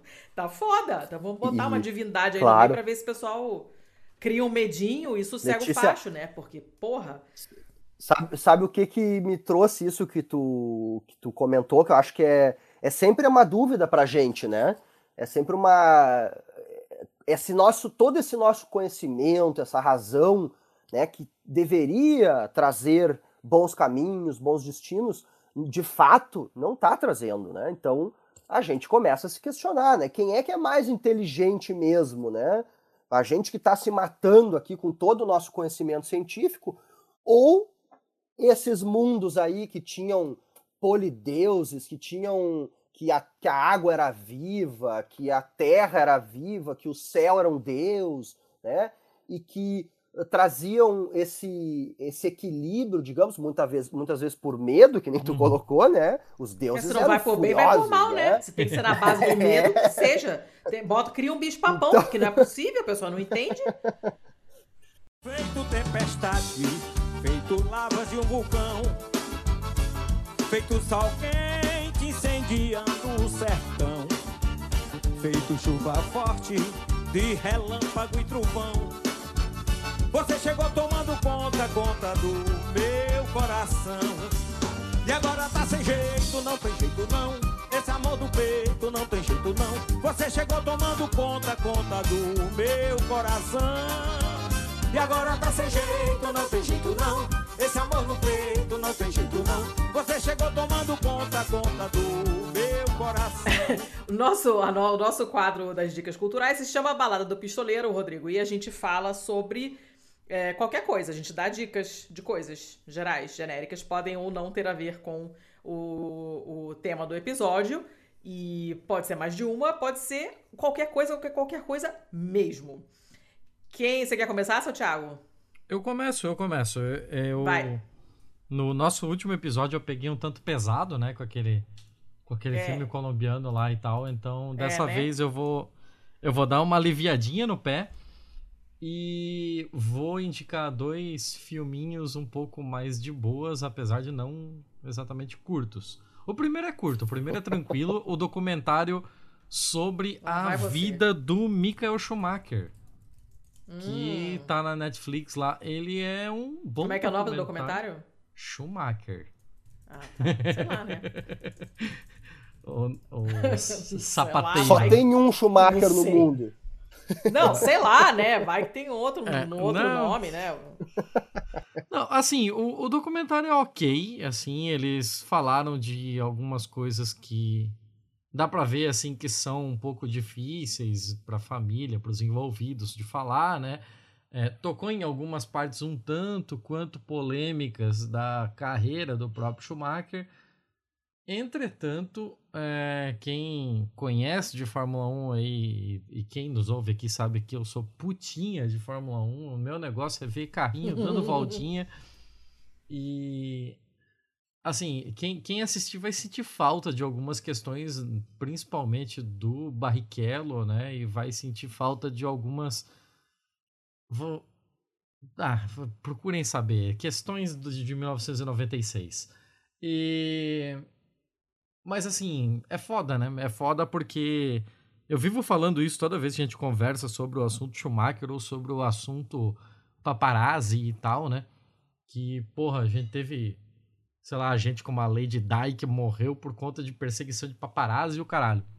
Uhum. Schumacher tá há quantos anos? Há, sei lá, 10, 15 anos, quase 20 anos sendo praticamente um vegetal e a gente não tem uma mísera imagem dele. O que é, assim, de um lado, uma questão de ultra respeito, e pelo outro lado, eu fico de, meu Deus, como isso foi possível em plena época que todo mundo tem uma câmera no bolso? É, eu acho realmente impressionante essa opacidade sobre o assunto Michael Schumacher. Uh, mas essa era a primeira, a segunda é um pouco mais de boa, e a segunda eu só vou deixar aqui porque quem não viu esse filme precisa corrigir esse desvio moral da, da sua construção de caráter e identidade.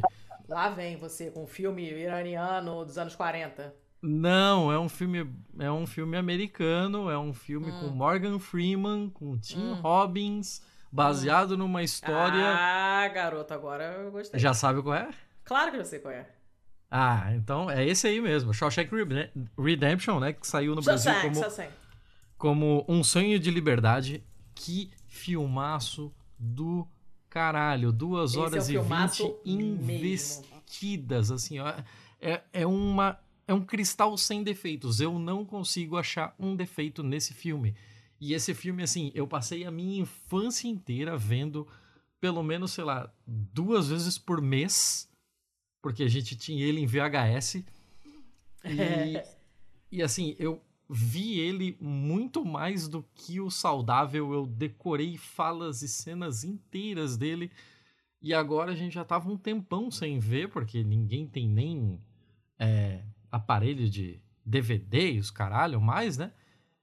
E essa semana eu descolei ele, ainda descolei ele com a legenda, com a legenda, com a dublagem clássica, porque a dublagem desse filme é realmente muito, muito boa. Eu lembro, eu lembro, eu lembro. Esse filme tem uma quantidade enorme de cenas épicas. É impressionante. Maravilhoso, Vamos maravilhoso. falar da ópera? Vamos falar da ópera? Não, não vamos falar da ópera, que eu estou Nossa, é-. É, é- Filmaço, é filmaço. simplesmente sensacional. É, é assim, quem não assistiu, esse filme ganhou um Oscar, se eu não me engano, né? Deve ter ganhado mais de um. Ah, Ah, não sei. Vamos não sei não. Olha, foi, ou foi nomeado Ah, para sete já Oscars. Clicando. Meu caralho. Bah.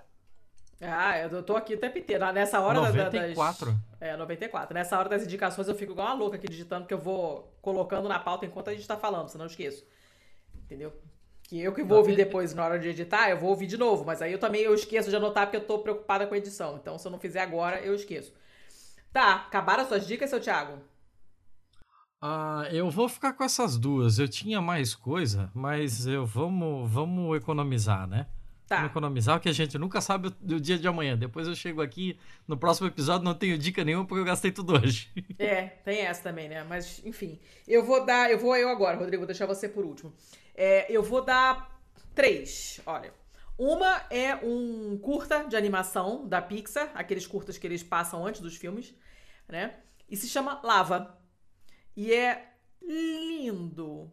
Lindo, ele é fofíssimo. Ele não, como sempre, ele não tem diálogo, é só. Nesse caso, é só música. E é, a, a letra é linda. Ele é lindo, ele é lindo, lindo, lindo, lindo. É bem pequenininho, rapidinho. É a coisa mais fofa que vocês vão ver essa semana. Eu aposto quantas bananas prata vocês quiserem. Até porque não tem como repagar, porque aqui em Portugal você não acha banana prata. É, essa é a dica número um. A dica número E dois. onde é que acha isso? Tem Ah, tem no YouTube, tem em todo lugar. Tem no YouTube, são três tá. minutos de vídeo, o negocinho é bem curtinho. Ah, então tá. Moleza, moleza. A segunda, a segunda eu vou dar de dica, seu Thiago, aquele vídeo Ah. que a Vevila, que é nossa apoiadora, amiga, é Ah, boa. Eu achei que você ia dar de dica, já que você esqueceu. Lembro eu. É, é um vídeo sensacionivers sobre uma comunidade é, é autossuficiente, podemos falar, né? No meio de, da cidade de Portland, nos Estados Unidos. E os caras simplesmente. E é no meio da cidade mesmo. Tem outras casas em volta. Os caras não estão assim na periferia, num lugar afastadinho. Não, eles realmente estão no meio da cidade. Eles têm vizinhos, tem um estacionamento do lado e tal. E os caras criaram toda uma parada lá autossuficiente. Os caras reciclam tudo, plantam um monte de coisa maneira, devolvem água pro solo. É muito maneiro. O cara que apresenta o projeto é muito empolgado. Então é muito legal de, de assistir. É, eu vou colocar o link aqui pra vocês, como sempre. E a minha terceira dica é uma série é, chamada What We Do in the Shadows, que é a coisa mais divertida que eu já vi nos últimos tempos e virou ritual agora aqui em casa. Sexta-feira a gente se junta aqui em casa pra assistir. E fica todo mundo rindo de passar mal. Eu dou gargalhadas que eu devo incomodar os vizinhos, eu não sei. É, é- é- eu não, não sei nem como definir essa série. É como se fosse um documentário que acompanha a vida de vampiros em Staten Island, nos Estados Unidos. Ah, pelo amor de Deus. Não, não, você não tá entendendo. Todos eles são Ah, idiotas. não, perso- não, não, não, não. você não tá entendendo. Os personagens são maravilhosos. Eu passo Ah, mal não. de rir. Ah, não. Eu sou Todo mundo é. Eu não é endosso essa maravilhoso. Você não tá entendendo. Você nem viu ainda. É muito Eu bom. não endosso é essa indicação. Muito, muito, muito, muito bom. Muito bom. Gera muitos memes, muitos bordões. É maravilhoso. Estou rindo para cacete assistindo e super recomendo. Rodrigo, suas dicas. Vamos lá. Ah, então, enquanto eu, enquanto a gente ia falando e conversando, né? Eu acho que, enfim, várias coisas que a gente conversou já são dicas, né? Assim, para irem atrás e, e, Uhum. e procurarem, lerem, enfim. Eu rapidamente aqui vim numa das minhas apresentações aqui que eu tenho montadinha para pegar as cinco as cinco ferramentas, né, que esse grupo aí do, dos limites do crescimento fala que a gente tem que usar, né? Que é visionar, né? Ter, ser visionário, não pensar na, tem que pensar fora da caixinha, né? Então, visionar, agir em rede, dizer a verdade, aprender e amar. Então, fica aí essas, essas cinco ferramentas para que a gente busque usá-las ao máximo no nosso dia a dia, né? Bom, a do meio aí, dizer a verdade, não precisamos nem comentar aqui, já comentando, né, nesse nosso governo Bolsonaro aí, terrível, genocida, eh, tosco, né, onde as fake news, as mentiras estão se proliferando de uma maneira gigante e a gente vê o mal que a mentira faz na sociedade, né?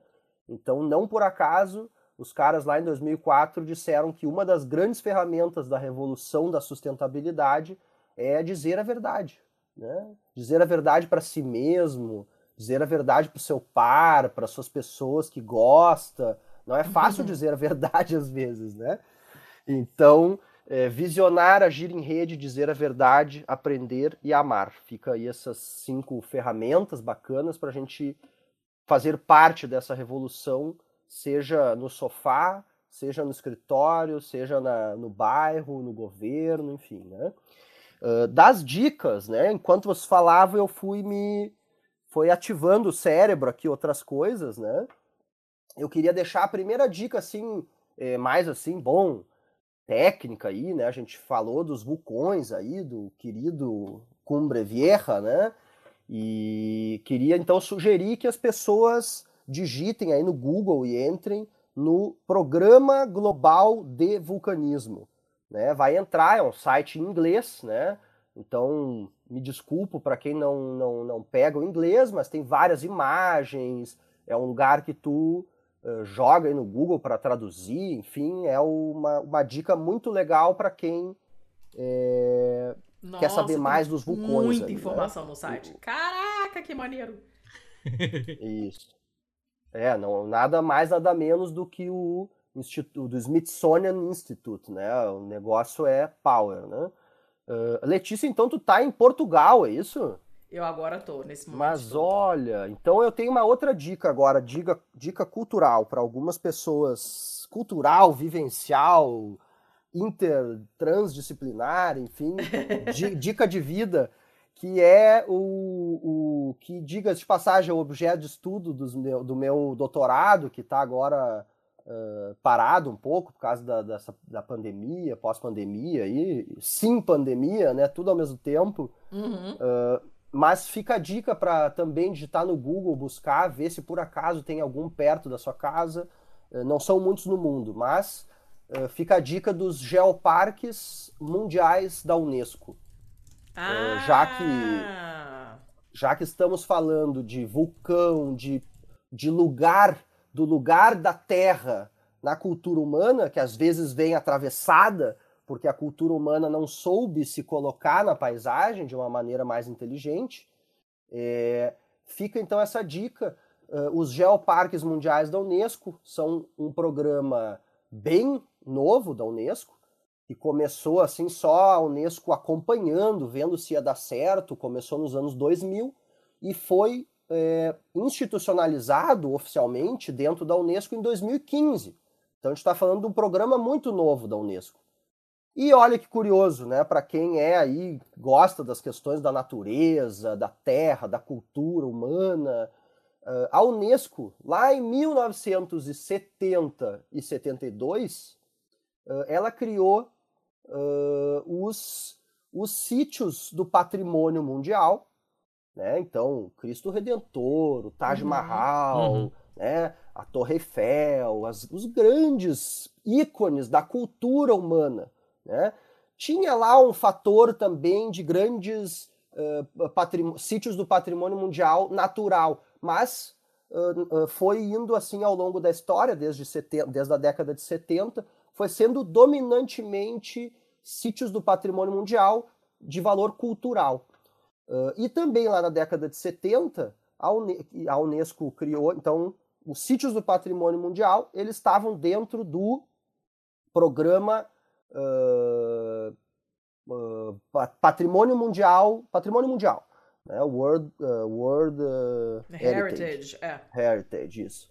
E, e, e lá em 70 também, eles criaram a, o programa, que foi infeliz no seu nome, mas naquela época uh, se, se, passou, né, que era o MAB, né, o Man and the Biosphere.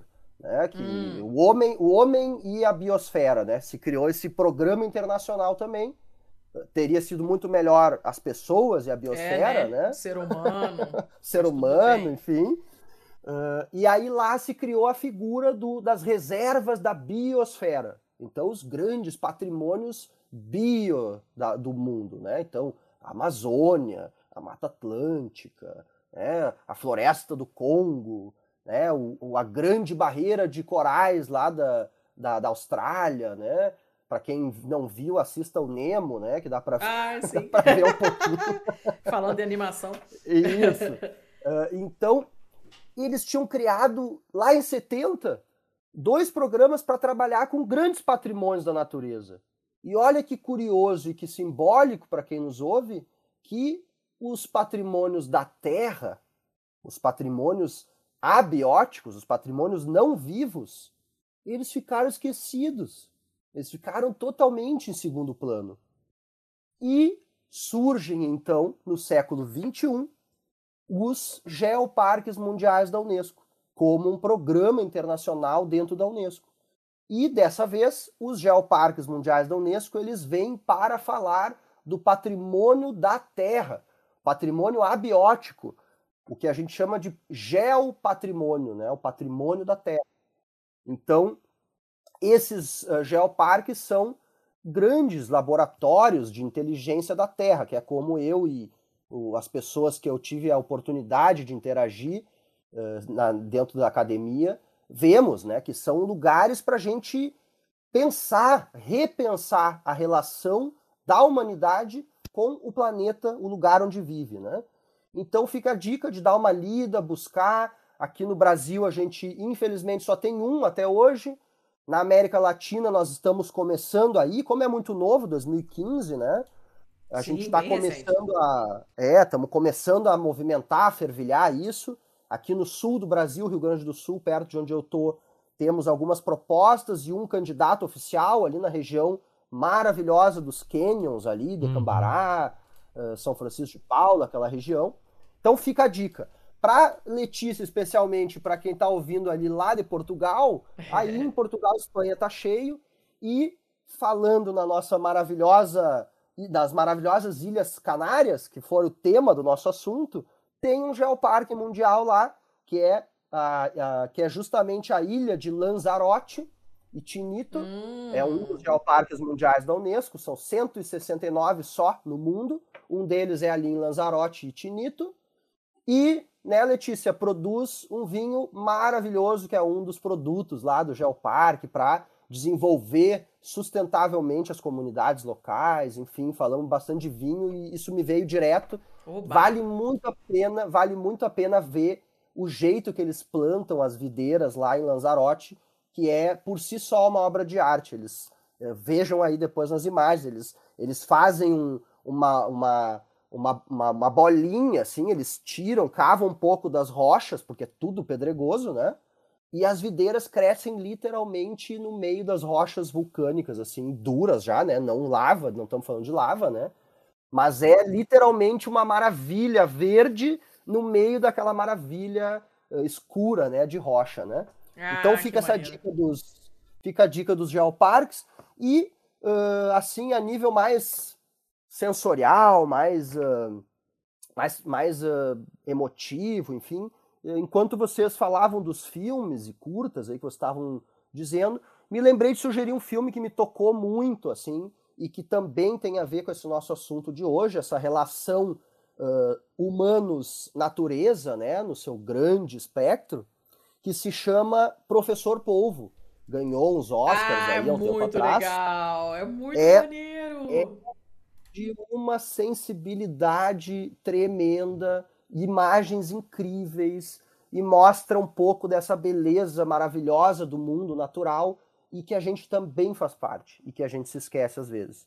E aí, deixando essa dica, faço também aquela crítica, né, pelo pró-feminismo, né, que o título original é My Octopus Teacher, né? Uhum. E o polvo, o polvo não era um professor polvo, era uma É, professora era uma polvo. polva. É. Né?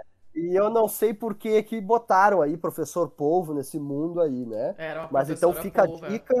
É muito É, legal. Tá na assistam- Netflix, gente. É, uma- é muito, Tá. muito maneiro. Muito. Assistam como professora polva, eh, sejam muito felizes todo mundo. E por fim também queria dar uma dica, como eu, eu critiquei também, de certa forma, uma crítica construtiva, toda essa parte tecnológica, informação, né, mídias digitais, fica uma dica cultural fora das telas também, né? Uma dica cultural que é descubra o seu bairro, assim, saia saia da sua casa, do seu apartamento com, com um chimarrão, aqui no meu caso, um mate, com uma garrafa de água, é, enfim, com né, qualquer coisa aí que queira, um lanche, e caminhe pelas ruas. Aí. Isso é uma coisa que eu, na pandemia, uh, fiz bastante e, e, criei um hábito que eu achei muito interessante. Eu sempre criei na, na zona rural aqui de, de Porto Alegre, aqui, e faz pouco eu moro na cidade. E na pandemia, todo mundo trancado dentro dos prédios, né? E nossa, é impossível viver assim.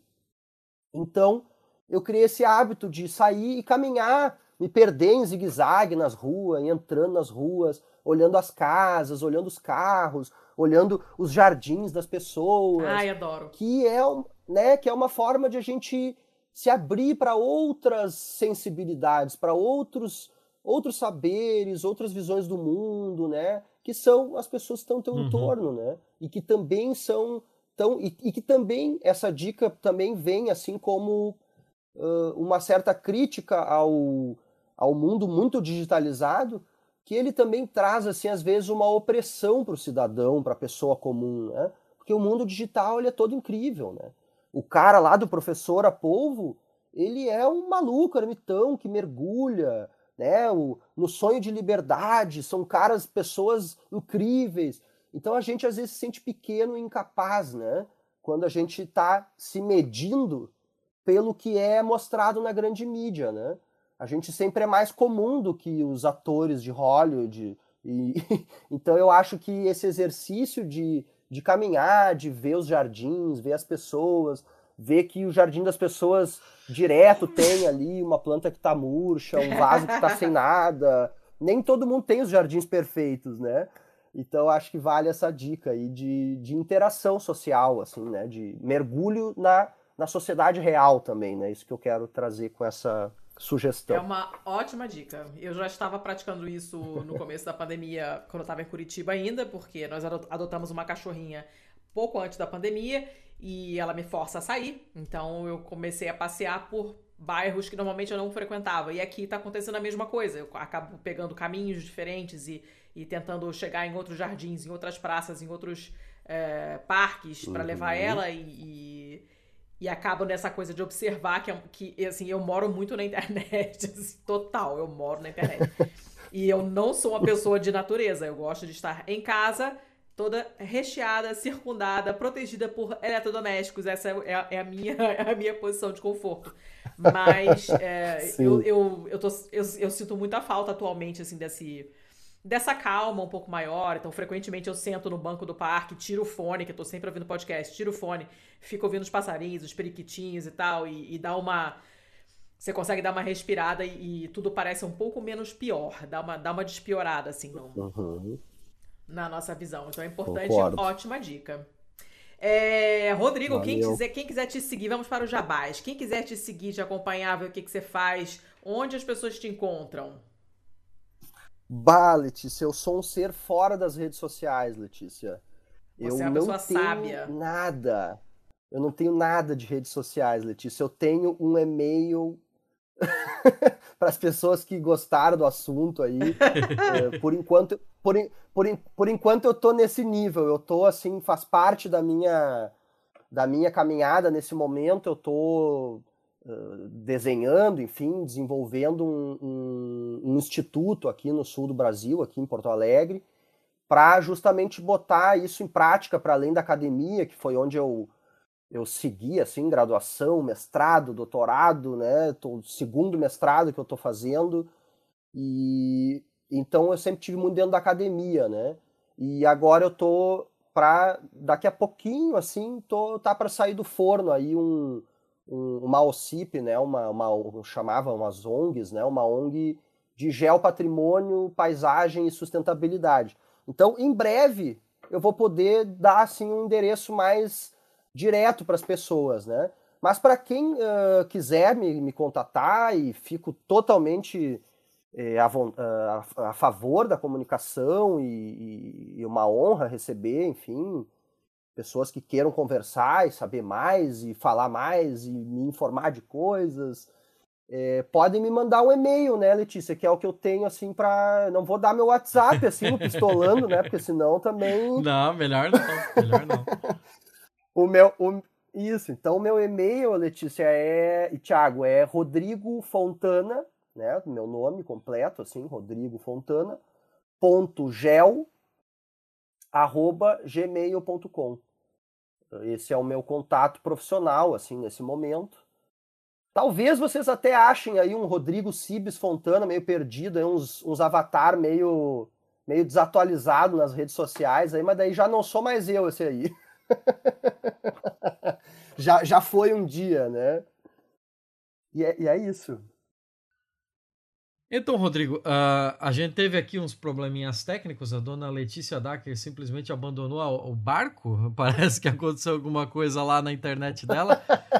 Mas eu tenho certeza do que ela falaria. Ela ia te agradecer pela paciência, pelo tempo aí, né? A gente já tá duas horas e pouco conversando, fora o tempo antes da gravação que a gente tava conversando aqui também, né? Então, a gente já tá aí quase duas Sim. horas e meia te alugando. Uma hora a pessoa tem que ir jantar, tem que descansar eu só posso é agradecer uh, você ter dedicado essas, essas horas aí a, a conversar com a gente, a, agradecer pela sua pesquisa, pelos seus esclarecimentos aí sobre os temas e também por sonhar com a gente, né? Por um por uma uma outra realidade, um, um outro mundo possível. E assim, a gente tá sempre aberto aqui, é, ficamos disponíveis para, sei lá, se tiver alguma divulgação de evento que vocês vão fazer, é, se tiver alguma coisa que saiu aí em uma revista científica e é bombástico, se quiser vir falar sobre aí, a gente tá sempre de porta aberta para todo mundo que já passou pelo Pistolando e eu tenho certeza que em algum momento a gente ainda vai se reencontrar para falar desse, desses assuntos de novo. Maravilha, Thiago, maravilha. Buenas, Thiago. Eu, eu agradeço muito a ti, Thiago Corrêa, Letícia Dacker. É, foi um prazer enorme conversar com vocês. É, eu adoro conversar, adoro né, ainda mais esses assuntos da terra, que são uh, minha paixão, minha, minha, minha atividade profissional também, né? uhum. né? E justamente o que a gente está fazendo hoje é o que eu sempre me dediquei a fazer, né, Tiago? Que é tentar com, com leveza, com encantamento, né, com brincadeiras, né, eh, trazer as questões da terra, né, da paisagem mais para perto da gente, né, de ti, da Letícia, de quem nos escuta agora, é, para que a gente retorne um pouco mais, né, a ser um, um, um, a sermos seres humanos mais uh, conectados, né, mais vinculados à terra, né? mais arraigados ao nosso solo, uhum. né? Sabermos que por trás dessa comunidade global digital, né, somos pequenas comunidades reais, né, de, de solo, de planta, de pedra, né, e, e, que isso então que a gente não esqueça disso, né, porque aí tá também uh, a, a maravilha da diversidade, né, Tiago, que é a diversidade ela não está no, no, total, né? na totalização, na grande rede de uhum. internet, uhum. né? As diversidades elas estão nos lugares, né? No lugar de vida de cada um, cada uma que nos escuta agora. E o meu maior meu maior objetivo sempre, meu maior desejo sempre que eu converso com alguém sobre esses temas da Terra, maravilhosa Terra, né, Gaia, enfim, no feminino, né, é que as pessoas se reaproximem da sua terra, da sua paisagem e sabendo que isso é prazeroso, que isso faz com que a gente também se aproxime mais de nós mesmos, porque como diz uh, o Leonardo Boff, né, um, um, intelectual brasileiro aqui, né, uh, somos terra que anda, uhum. né, Thiago? Somos terra que, que, criou, que criou consciência, terra que pensa, por si só, que pensa em si mesmo, né? E, e que somos essa coisa plural, né, Tiago? Acho que isso é também o século XXI, ele tem que estar marcado pela pluralidade. E aí eu faço também aqui meu, meu, meu agradecimento e, e parabenizo tu e a Letícia, né? O Pistolando traz essa diversidade tremenda, né? De temas, assim. E é muito bacana, né? Que é muito legal, que é isso, alguém que escuta, eh, alguém que adora música, de repente entra em contato com um maluco geólogo ali que veio falar de terra, vulcão. Então eu acho que essa essa diversidade nos faz crescer, nos faz ser melhor, nos faz cuidar mais de nós mesmos, né? E cuidar melhor do nosso entorno, da nossa comunidade, nossa sociedade e nosso planeta como um todo, né? Então, uh, trago essa última reflexão, assim, que eu acho que é isso, assim, somos homo sapiens sapiens demens, ludens, né, somos, somos saber, somos demência, somos lúdicos, né, somos razão, somos mito, somos tudo ao mesmo tempo, né, então, nos reconectarmos com a nossa paisagem de vida vai fazer a gente uh, também descobrir melhor quem a gente é, né? Porque no meio desse mundo uh, de informação para todos os lados, a gente às vezes não, não, não sabe mais quem a gente é. Os nossos limites corporais eles foram totalmente transgredidos, né? A gente é um ser na nuvem aí, na, na, no mundo digital, né? Então que essa busca de voltar para a Terra, para a materialidade, sair caminhar na rua, né? Que isso seja um equilíbrio, né, para a gente buscar uh, esse mundo virtual maravilhoso que nos abre portais e que nos abre informações, mas saber que ele pode ser um labirinto também de uhum. perdição, né? E que se a gente se, se a gente se equilibrar e buscar nos redescobrirmos como terra, como pessoas, a gente vai também saber melhor buscar esse conhecimento dentro da internet, dentro das redes sociais e tudo mais. E tudo tende a crescer e florescer e ser mais é, sustentado, enfim, mais bonito, mais uh, um bem comum maior, assim. Muito obrigado, Thiago e Letícia, pelo, por participar do Pistolando aí. E valeu, Thiago, por, por me receber aí nos, e me ouvir tanto tempo e bater esse papo aí, né? Fico muito agradecido e totalmente à disposição de quem quiser mandar um e-mail, quem quiser conversar. E se vocês quiserem me convidar para outro pistolando, Fechou. aqui também. Não, a porta tá aberta aí. A gente dá um jeito, a gente busca um tema aí e fazemos, fazemos acontecer.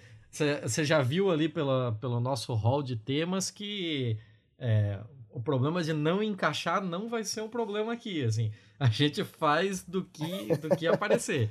Já fez de música clássica brasileira, já claro. fez de literatura, já fez de Shakespeare e vamos embora. É, mas é isso aí. Show de bola. Muito obrigado a todo mundo que nos ouviu durante essas duas horinhas aí, que passaram rápido pra cacete. E semana que vem a gente tá de volta. Muito obrigado a todos e até mais.